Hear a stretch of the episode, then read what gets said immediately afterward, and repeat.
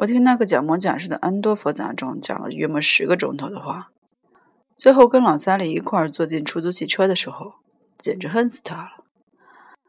我已经准备好要送他回家，我的确准备好了。可是他说：“我想起了个妙极了的主意。”他老是想起了什么妙极了的主意。听着，他说：“你得什么时候回家吃晚饭？我是说，你是不是急于回家？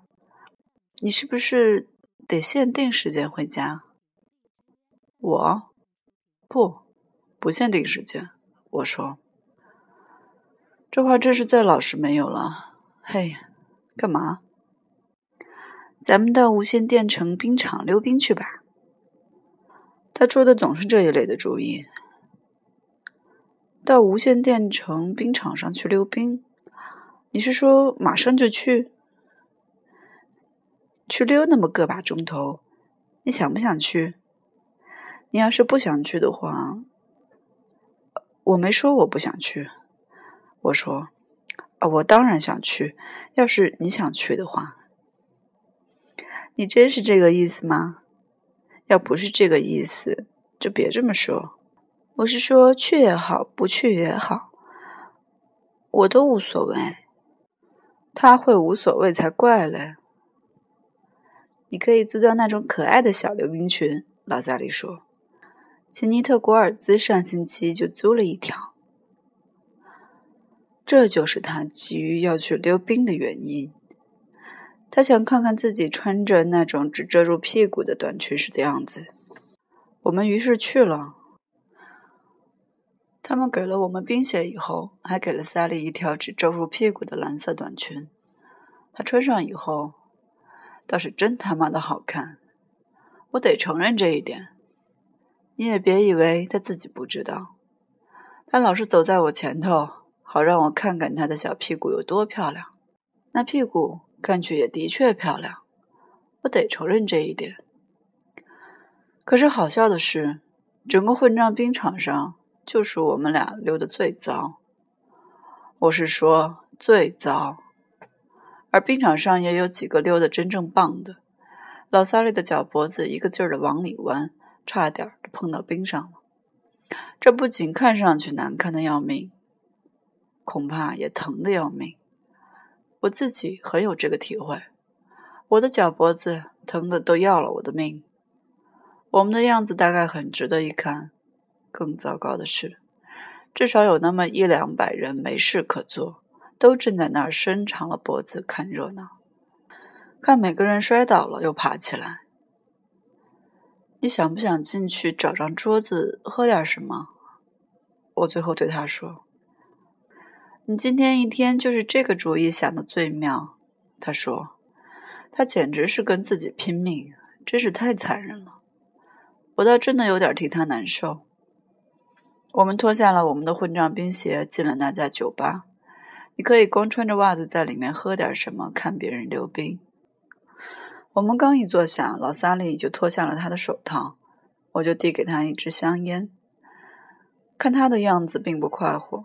侍者过来了，我给他要了一杯可口可乐，他不喝酒，给我自己要了一杯威士忌加苏打水，可那婊子养的不肯买酒给我，所以我也只好要了杯可口可乐。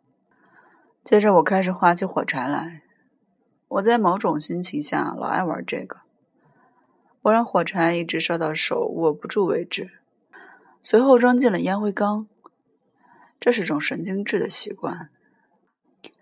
一霎时，在光天化日之下，老萨利竟说：“瞧，我得知道一下，在圣诞节前夕，你到底来不来我家帮我修剪圣诞树？我得知道一下。”他大概是溜冰的时候弄疼了脚脖子，那股气还没消下去。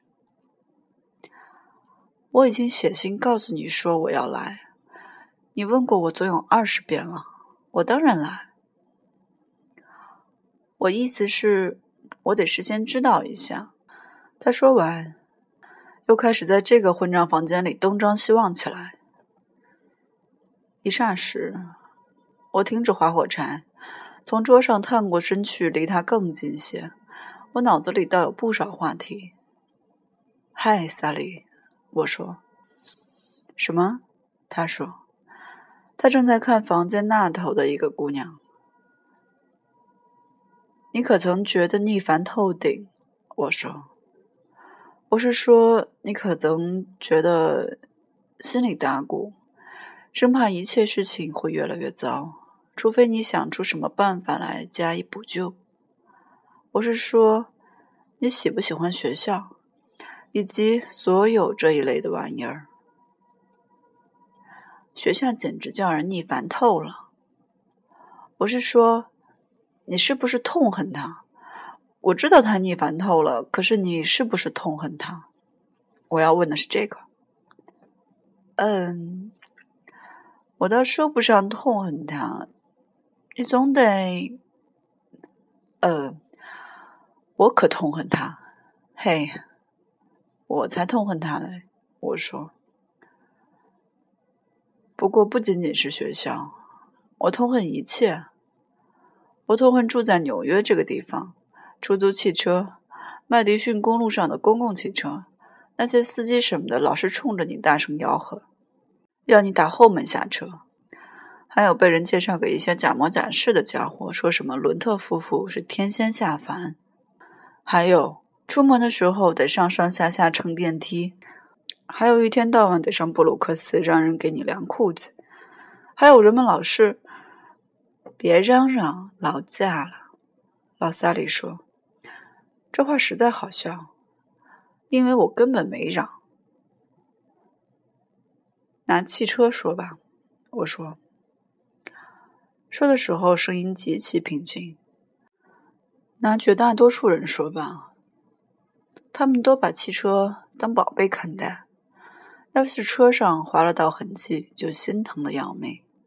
他们老是谈一加仑汽油可以行驶多少英里。要是他们已经有了一辆崭新的汽车，就马上想到怎样去换一辆更新的。我甚至都不喜欢汽车这类玩意儿。我是说，我对汽车甚至都不感兴趣。我宁可买一匹混账的马，马至少是动物。老天爷！对马，你至少能……我甚至都不知道你在说些什么。老萨利说：“你一会儿谈这，一会儿……你不知道。”我说：“我这会儿还在纽约，或是纽约附近，大概完全是为了你。要不是你在这儿，我大概不知道到他妈的什么地方去了，在山林里，或者在什么混账地方。”我这会儿还在这儿，简直完全是为了你。你真好，他说。可你看得出，他很希望换个混账话题。你几时最好到南校去念书试试？你几时去试试？我说。里面全是些伪君子，要你干的就是读书、求学问、出人头地。便将来可以买辆混账凯迪拉克。遇到橄榄球队比赛输了的时候，你还得装出挺在乎的样子。你一天到晚干的就是谈女人、酒和性。再说，人人还在搞下流的小集团，打篮球的抱成一团，天主教徒抱成一团，那帮混账的书呆子抱成一团，打桥牌的抱成一团。连那些参加他妈的什么混账读书会的家伙也抱成一团。你要是聪明点儿，哎，听我说，老萨利说，有不少小伙子在学校里学到更多的东西。我同意，我同意，有些人学到更多的东西，可我就是只能学到这一些，明白不？我说的就是他妈的这个意思。我说。我简直学什么都不成，我不是什么好料，我是块朽木。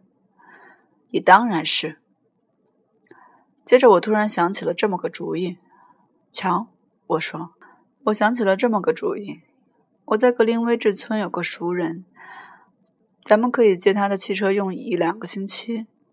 他过去跟我在一个学校念书，到现在还欠我十块钱没还。咱们可以在明天早上乘汽车到马萨诸塞和佛蒙特兜一圈儿。你瞧，那儿的风景美极了，一点不假。我越想越兴奋，不由得伸过手去，握住了老萨利的一只混账的手。我真是个混账的傻瓜蛋。不开玩笑，我说，我约莫有一百八十块钱存在银行里。早晨银行一开门，我就可以把钱取出来，然后我就去向那家伙借汽车。不开玩笑，咱们可以住在林中小木屋里，直到咱们的钱用完为止。等到钱用完了，我可以在哪儿找个工作做？咱们可以在西边什么的地方住着。过些日子，咱们还可以结婚。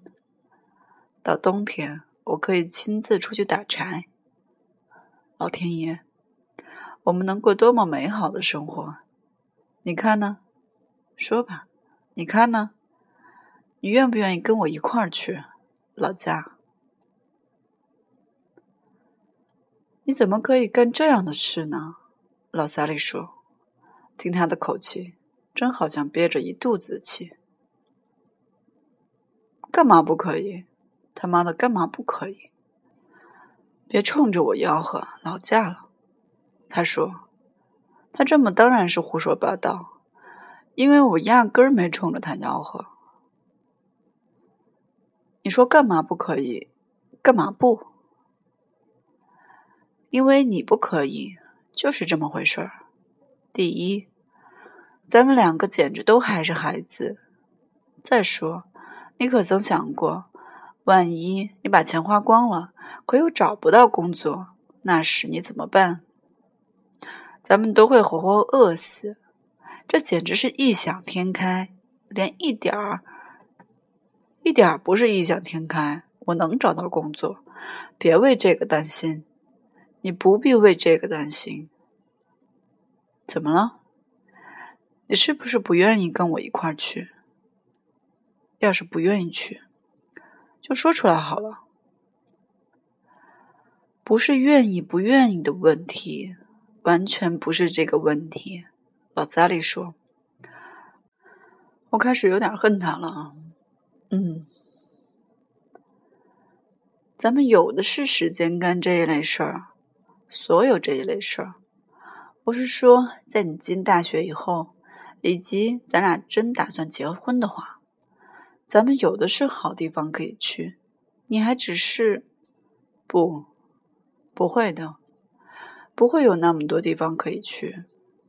到那时候，情况就完全不一样了。我说，我心里沮丧的要命了。什么？他说，我听不清你的话。一会儿你朝着我吆喝，一会儿又……我说不，在我进大学以后，就不会有什么好地方可以去了。你仔细听着，到那时候情况就完全不一样了。我们得拿着手提箱之类的玩意儿乘电梯下楼，我们得打电话给每个人跟他们道别，还得从旅馆里寄明信片给他们。我得去坐办公室挣许许多多钱，乘出租汽车或者麦迪逊公路上的公共汽车去上班，看报纸。天天打桥牌，上电影院，看许许多多的混账短片、广告和新闻片。新闻片，我的老天爷！老是什么混账的赛马了？哪个太太小姐给一艘船行下水礼了？还有一只黑猩猩穿着裤子骑混账的自行车了。到那时候，情况就根本不会一样了。你只是一点不明白我的意思。也许我不明白，也许你自己也不明白。老萨利说：“这时我们都成冤家对头了。你看得出，跟他好好谈会儿心，简直是浪费时间。我真他妈的懊悔自己不该跟他谈起心来。”喂，咱们走吧。我说：“你真是讨厌人极了。”我老是跟你说。